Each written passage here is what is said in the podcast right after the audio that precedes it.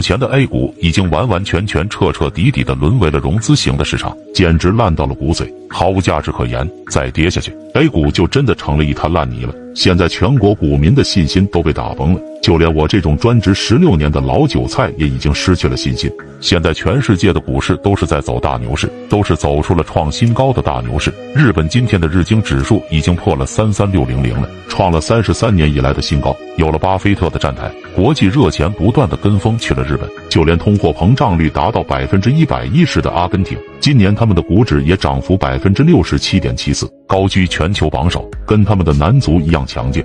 美国纳斯达克指数今年上涨百分之二十一点五四，欧元区 STOX 五零指数上涨百分之十五点六一。没错，就是连续加息和整天喊着要衰退的欧美。甚至连被欧美花样制裁的俄罗斯，它的股指也上涨了百分之二十二；被炸得乌七八糟的乌克兰股指也涨了百分之十一。法国、英国、韩国、德国等等的股市都在涨，只有我们的大 A 雄冠全球，万年三千点，怎么刺激都没用，像一个扶不起来的阿斗，让人看了无比的痛心。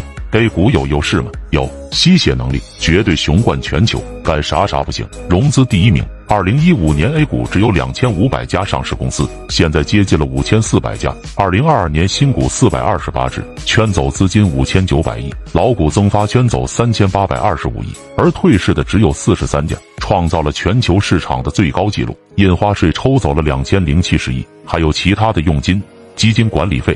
和转债等等，吸走了上万亿资金之多。这一次指数到三千四百点还没站稳一天，A 股史上第四大超级巨无霸 IPO 先正达来了，直接一次抽血六百五十亿。